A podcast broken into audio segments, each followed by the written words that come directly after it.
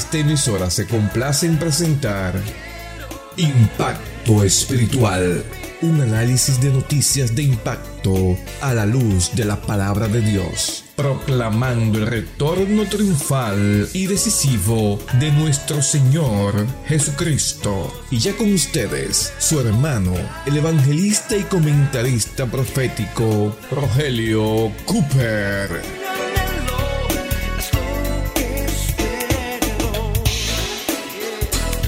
¿Qué tal amigos? Bienvenidos nuevamente en este día feliz a otra presentación de su programa Impacto Espiritual. Y tembló Afganistán en una región montañosa contigua a Pakistán. Un sismo de 6.1 de grados de intensidad en la escala Richter que sacudió estructuras, edificios y casas eh, construidas con ladrillo y barro, endebles que se desplomaron, matando a más de mil personas y dejando a 500 heridas. Este terremoto en Afganistán fue el más devastador en los últimos 20 años y ocurrió precisamente en momentos en que el mundo atraviesa una crisis y una posibilidad de hambruna, crisis alimentaria producto de la agresión de Rusia contra Ucrania en esa guerra. Y la pregunta es, ¿qué significa todo esto en este tiempo tan decisivo antes del próximo retorno de nuestro Señor Jesucristo? Amables oyentes, amigos y hermanos, ¿habrá alguna palabra en las escrituras proféticas que nos ayuden a entender el significado de todo esto? Bueno, en Isaías capítulo 26 hay un rema, una palabra revelada ahí por el Espíritu, como leemos en los versículos 8, dice ahí, también en el camino de tus juicios, oh Jehová, te hemos esperado, tu nombre y tu memoria son el deseo de nuestra alma. Verso 9, con mi alma, dice el profeta, te he deseado en la noche, y en tanto que me dure el espíritu dentro de mí, madrugaré a buscarte, porque luego que hay juicios tuyos en la tierra, los moradores del mundo aprenden justicia. Subraya esto último, hermano, porque luego que hay juicios tuyos en la tierra, los moradores del mundo aprenden justicia. Y justicia es lo que precisamente ha hecho falta en Afganistán desde que los talibanes asumieron el poder. Recordemos, hermanos, que ellos fueron depuestos en el año 2001. La razón fue que los talibanes en Afganistán en ese tiempo dieron santuario al grupo terrorista Al-Qaeda de Osama Bin Laden, quien desde allí maquinó los atentados contra Estados Unidos, enviando esos terroristas que pilotearon secuestrando esos cuatro aviones de American Airlines, estrellándolos contra los edificios de las Torres Gemelas de Nueva York y el edificio del Pentágono en Washington. En los atentados del 9-11 quedaron 3.000 muertos. El, el entonces presidente Bush en represalia ordenó la invasión de Afganistán que depuso a los talibanes y allí estuvieron los americanos con una coalición de otras naciones aliadas durante 20 años hasta que en el 2021 los Estados Unidos se retiraron y con su retiro los talibanes volvieron al poder y esta vez con su mala fama y actuación, tanto que fueron aislados de la comunidad internacional al punto que la ayuda alimentaria tras el terremoto llegó muy pero muy lentamente. Hermanos, cuando colapsó el gobierno afgano al invadir los talibanes, había un general de nombre Sami Sadat, teniente general del colapsado gobierno afgano, que cansado de ocho meses de abusos y arbitrariedades del nuevo gobierno contra la población civil, Organizó un ejército de resistencia compuesto de exmilitares y políticos y expresó su descontento en declaraciones a la BBC de Londres diciendo Every day you wake up the Taliban have had something new to do. They're torturing people, killing, disappearances, food shortages, children malnutrition and everything. And it's easy for others like in the West or elsewhere to say give the Taliban a chance. Cada día desde que los talibanes llegaron al poder, había algo nuevo, matando gente, torturando gente, secuestrando gente, haciéndolas desaparecer, con una política que ha propiciado la escasez de alimentos desnutrición infantil. Para las naciones occidentales es fácil decirnos, sí, denle una oportunidad a los talibanes, pero ¿cómo vamos a darle oportunidad si en mi celular recibo mensajes, centenares de mensajes de jovencitas, de jovencitos, de médicos, de gente en otras profesiones quejándose de arbitrariedades, de torturas y de abusos e irrespetos? ¿Harán ustedes las naciones occidentales algo al respecto? Preguntó el general teniente Sami Sadar.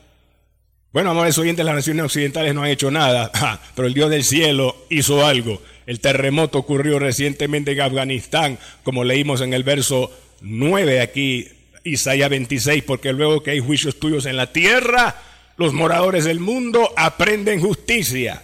Es como si el profeta dijera, aplicando lo, lo, reciente recibido y visto en las noticias, porque luego que hay juicios tuyos en la tierra, el juicio del terremoto en Afganistán, los moradores de esa tierra aprenden o aprenderán justicia. Ahora, hermanos, alguien dirá, bueno, pero este terremoto afectó a gente en regiones montañosas y no directamente al gobierno de los talibanes, que ha hecho tanta injusticia. Entonces, ¿cómo, cómo entender eso? Amigos y hermanos, hay cosas que en la providencia divina no podemos entender, sus caminos son muy altos, su sabiduría es infinita y sus planes a veces van más allá de nuestra limitada comprensión. Dios trabaja en los corazones más allá de lo que usted y yo, hermano y amigo, podemos darnos cuenta.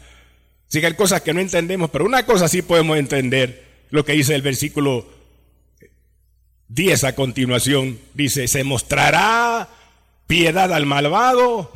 Oiga eso, se mostrará piedad al malvado y no aprenderá justicia. Se ha mostrado piedad al nuevo gobierno talibán que no ha sufrido los embates de este terremoto como la gente allá en regiones retiradas. Pero así es Dios. Se mostrará piedad al malvado y no aprenderá justicia. O sea, algunos reaccionan, otros no, siguen en su iniquidad, siguen en su injusticia, en su pecado. Pero Dios de salida dice, se mostrará piedad al malvado. ¿Por qué Dios es así? Porque Él es misericordioso.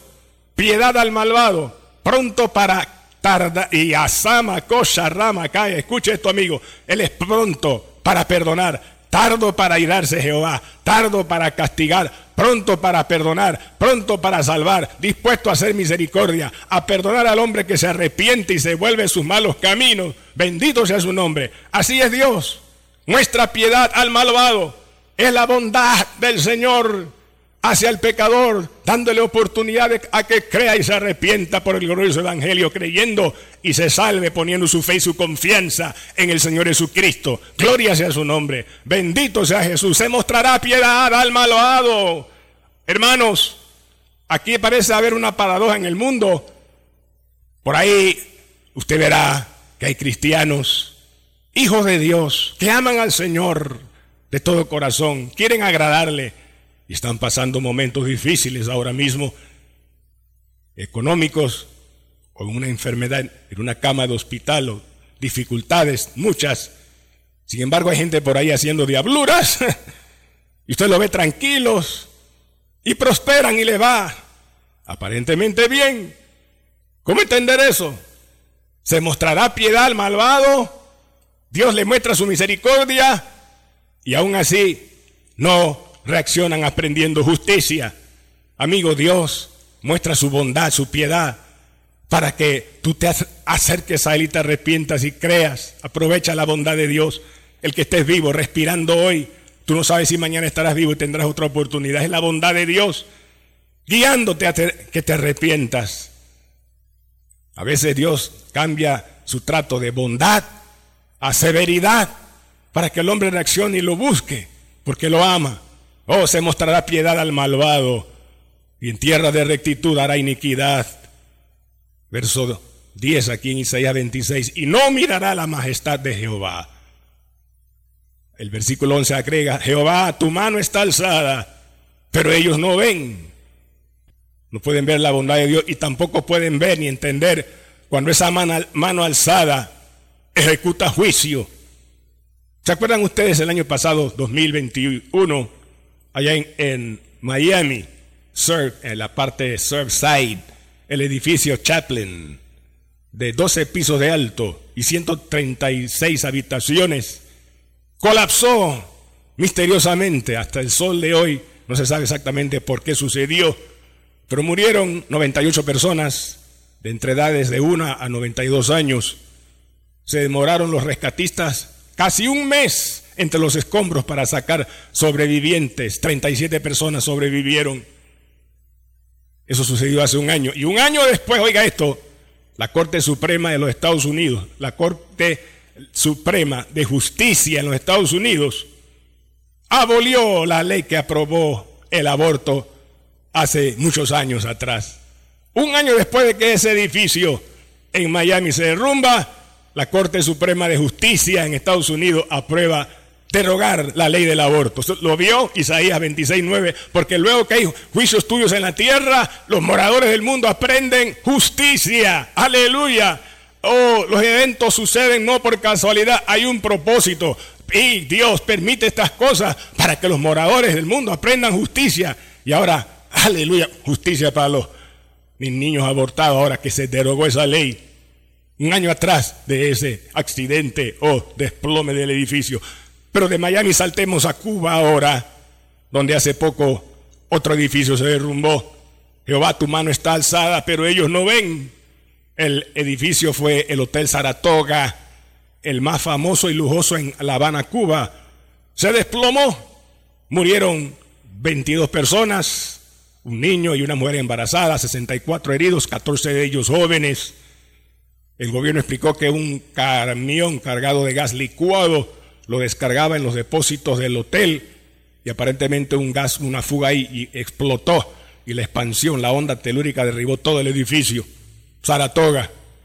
Ahora ese hotel fue famoso porque lo visitaron personalidades del mundo de la farándula como Mike Jagger, ese expositor del rock satánico pesado, música perversa. Se hospedó en ese hotel, pero también ahí se hospedó la famosa Madonna, que desde que inició su carrera en el año 1982 se convirtió en un ícono sexual, un símbolo sexual, inspirando a miles de jóvenes, millones, a una vida de libertinaje sexual, de fornicación sin el beneficio del matrimonio. Madonna, la famosa, ahí se hospedaba en ese hotel. Saratoga, en Cuba. Hermanos, para nadie es un secreto que en esa isla existe lo que se llama el turismo sexual. En esos hoteles allá se mete la gente, gente de plata, paga y van a las habitaciones a pecar, a fornicar. El negocio de la prostitución en los hoteles, algo terrible. Y ahora sucedió el derrumbe de ese edificio. Mire, lo iban a inaugurar el 10 de mayo y cuatro días antes, el 6 de mayo, ocurre la explosión y se desploma. Porque Dios dijo, hasta ahí no va a haber inauguración no más fornicación en esas habitaciones, no más pecado, se derrumbó. ¿Lo vio? Jehová, tu mano está alzada, pero ellos no ven. Dios tiene su mano alzada y está en control de los eventos mundiales y Él puede humillar a los gobiernos y a los empresarios y frustrar sus planes de aumentar el pecado y la promiscuidad y la, el libertinaje sexual. Él frustra todo eso porque Él es el soberano Dios Todopoderoso allá en los cielos. Alábele que Él vive, hermano. Bendito sea Jesús. Jehová, tu mano está alzada, pero ellos no ven. Pero tú has dado a tu pueblo ojos espirituales para entender estas cosas y verte obrando soberano en la historia y en los eventos de las naciones. Gloria sea tu nombre, Padre. Alabado sea Jesús. Gloria a tu nombre, Cristo. Tu mano está alzada, pero ellos no ven. El versículo 11 añade, pero dice además aquí, verán, verán al fin y se avergonzarán los que envidian a tu pueblo. Pasamos a un punto de aplicación ahora al pueblo cristiano, los creyentes. Se avergonzarán, dice, y los que envidian a tu pueblo. ¿Sabrá que hay gente que envidia a los cristianos? Sí, los envidian. ¿Qué es la envidia? Sentirse mal por el bien de otro, sentir malestar por el bienestar de otro. Oh, hermanos, son tiempos finales Verán al fin y se avergonzarán los que envidian a tu pueblo, la envidia. Y hay gente infiltrada en la iglesia para hacer daño a los creyentes y no son cristianos, están ahí. Pero la Biblia advierte, 1 Juan 4.1, hermanos, no creáis a los espíritus, sino probad los espíritus si son de Dios, porque muchos falsos profetas hay en el mundo. Y Cristo advirtió, Mateo 24, 24, que engañarían, si fuere posible, aún a los escogidos. Cuidado. Ah, no pensé decir esto. Oiga esto, hermano, oiga esto. Pero hay fuerzas infernales ahora mismo conspirando para destruir este ministerio impacto espiritual, conspirando para destruir a este su servidor y a su esposa. El diablo ha tratado, ha tratado, pero no ha podido ni podrá. Aleluya. Bendito sea Jehová, porque Jehová está con nosotros como poderoso gigante. Alabado sea su nombre y porque mayor es el que está en nosotros que el que está en el mundo. Gloria a Cristo. Bendito sea Jesús. Aleluya. Quiero dirigir un mensaje a aquellos que están infiltrados en las iglesias y quieren hacerle daño a los cristianos, brujos metidos ahí. Escuche esto. Cristo te ama. El que toca a un cristiano toca a la niña de los ojos de Jehová. Cuidado. Arrepiéntase. Busque a Dios. Cristo te ama. Si te arrepientes del pecado a querer hacer daño a un cristiano de corazón, Jesús te perdona, te limpia con su sangre y, salva tu alma para la eternidad. Y si te entregas al Señor y abandonas tus caminos inicuos y te rindes a Él de corazón, cuando Él regrese, oirás de las palabras de Mateo 25, 41, cuando Él dirá, venid benditos de mi Padre al reino preparado para vosotros, heredadlo desde la fundación del mundo preparado para ustedes. Pero si no te arrepientes y sigues en tu iniquidad y en tus hechicerías, oiga esto, oirá las palabras solemnes de Cristo ahí mismo, Mateo 25, 44, cuando Él dirá, malditos, apartados de mí, al fuego eterno preparado para el diablo y sus ángeles.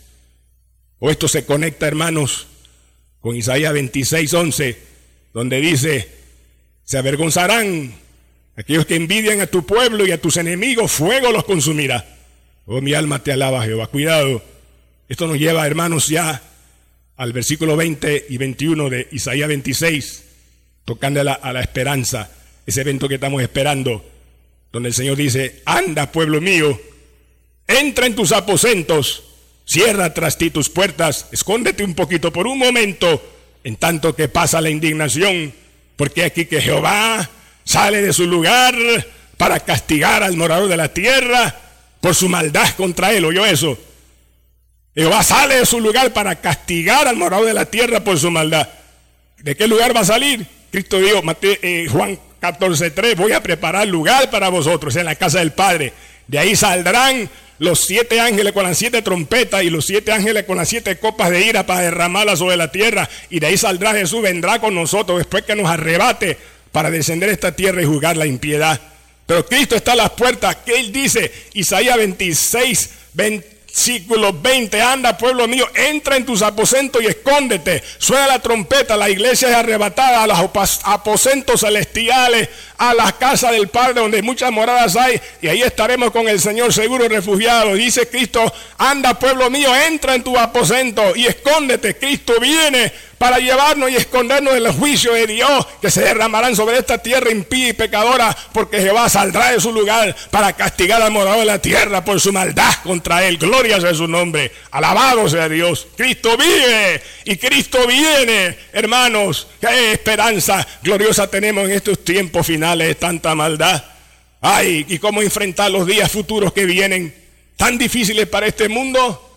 Bueno, la respuesta es una sola palabra paz, paz, paz.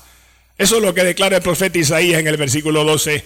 Dice aquí también, tú nos darás paz, porque también hiciste en nosotros todas nuestras obras. Esta declaración, hermanos, tú nos darás paz, se basa en la promesa que aparece más arriba en el versículo 3, donde leemos, porque tú guardarás en completa paz aquel cuyo pensamiento en ti persevera porque en ti ha confiado. ¿Y usted eso? Tú guardarás en completa paz al que en ti persevera sus pensamientos, porque en ti ha confiado. ¿Cómo son tus pensamientos, hermano? ¿En qué perseveras? Estás pensando en los pecados y errores del pasado que Dios ya te perdonó o alguna situación de enfermedad en el presente, de salud en tu cuerpo. Persevera más bien en el pensamiento de que Él es el Dios que perdona todas tus iniquidades y el que sana todas tus dolencias. Persevera en ese pensamiento. Estás pensando en el problema grande que tienes, económico o cualquier otra lucha en la vida, crisis en tu vida. Persevera más bien en el pensamiento, piensa más bien en el Dios que es más grande que tu problema. ¿Estás pensando en el futuro incierto? Persevera no pensando en ese futuro que no conoces con angustia, con preocupación, no, sino con fe, sabiendo que Dios tiene control de todo, que Él no improvisa, Él es sabio, no se equivoca y está guiando tu plan de una manera misteriosa y perfecta para cumplir su propósito en tu vida. Aleluya. Que tu pensamiento persevere en el Señor así, de esa manera, en su cuidado, en su amor, que estará contigo hasta que Él vuelva. Padre, oro en este momento por los oyentes hermanos. Hay mucha necesidad, mucha necesidad en tu pueblo ahora. Extiende tu mano a los que están a la hora radio con alguna crisis, algún problema, alguna dificultad grande que solo tú puedes resolver. Actúa, Padre, y responde y trae liberación, trae bendición. Aleluya. Responde al clamor de tu pueblo. Padre, gracias porque, como dice Filipenses 4:6, podemos estar tranquilos, no afanados en nada, sino nuestras peticiones presentarlas ante ti en tu oración, ruego y súplica con acción de gracias. Gracias por lo que has hecho, por oír nuestra oración, por lo que has hecho, estás haciendo y harás, Padre. Gracias. Y si hacemos eso y descansamos en ti, tú prometes y la paz de Dios, que sobrepasa todo entendimiento, tu paso Dios guardará nuestros corazones y nuestros pensamientos en Cristo Jesús. Amén. Que nuestros pensamientos perseveren en ti, Jesús. Gracias porque la paz que nos das afirmará nuestra mente y nuestro corazón a ti y la esperanza que pronto será una realidad cumplida de tu pueblo que será arrebatado en cualquier momento, pues tú dijiste en Lucas 12:40, vosotros pues también estad preparados, porque a la hora que no pensáis, el Hijo del Hombre vendrá.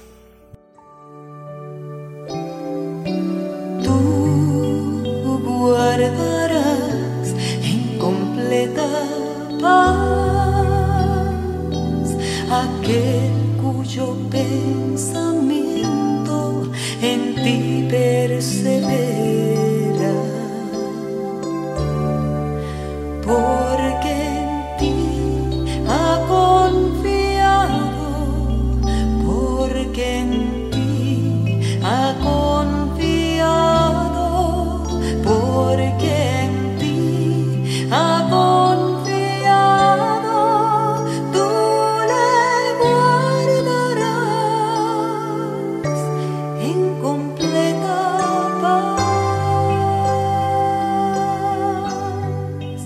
Bien amigos y hermanos, presentamos en el día de hoy el programa número 2333 con el mensaje titulado Los juicios de Jehová y los moradores de la tierra.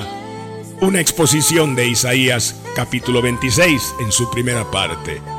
Una palabra tan importante como esta hermano, el audio, podrías tú compartirlo y enviarlo a, a tanta gente como puedas para que el Señor toque corazones y se salven las almas antes de que sea demasiado tarde. Cristo está a las puertas.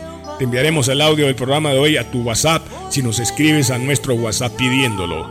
Anota lápiz y papel. Pon primero el signo más seguido del número uno y luego los números que mi esposa a continuación les dará. Adelante, hermana Diana. Más 1 917 557 6928. Repetimos, más 1 917 557 6928. Así es.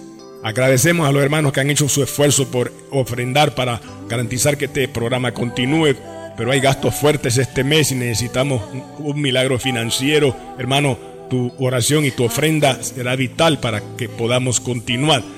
Ayúdanos en este sentido. Anota el número de la cuenta para hacer llegar tu urgente ofrenda para impacto espiritual.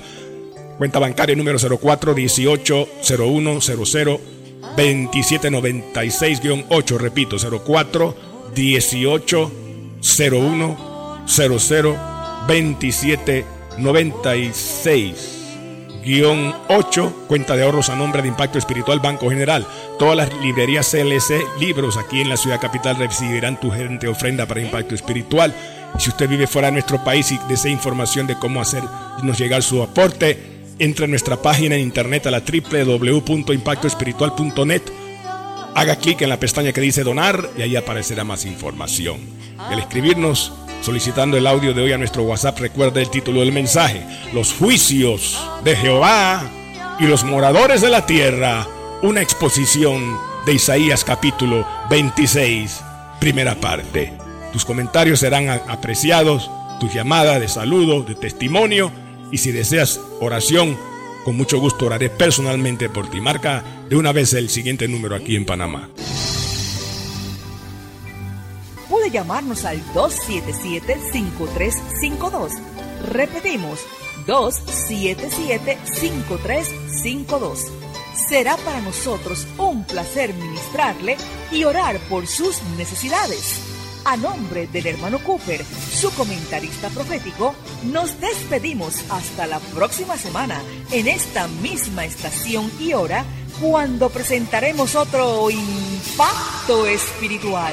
Un mensaje diferente anunciando la segunda venida del Hijo del Hombre.